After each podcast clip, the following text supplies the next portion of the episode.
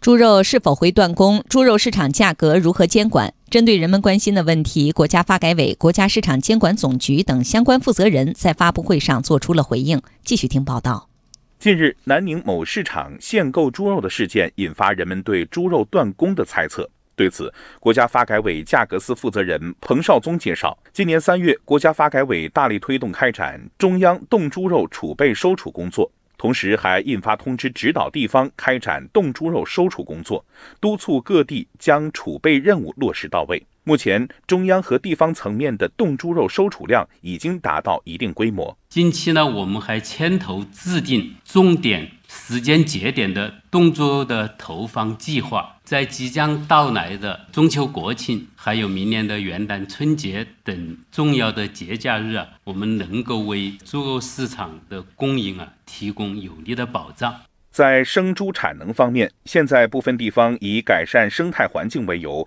扩大禁养区的范围，或者对养殖场一关了之，这些都对生猪的产能造成一定影响。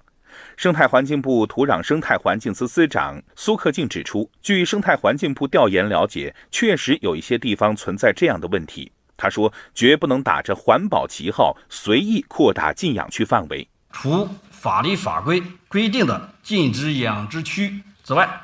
不得超范围划定禁养区，绝不能打着环保的旗号，借改善环境质量之名，随意扩大禁养区的范围。针对啊随意扩大禁养区范围、限制散养户啊等违法违规的问题进行排查，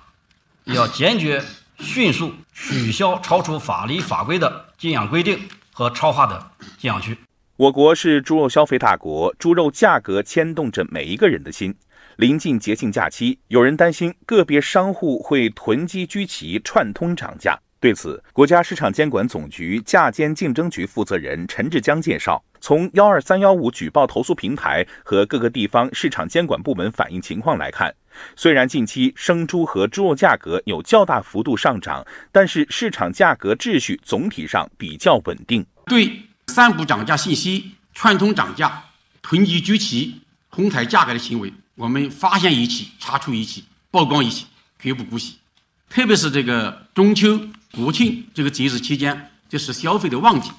那么价格异动的这种情况呢的敏感度就明显提高。这个要求各级市场监管部门呢，这个要制定节日期间的价格应急监管预案和相关的工作机制，要加强价格监管平台电话的值班和值守。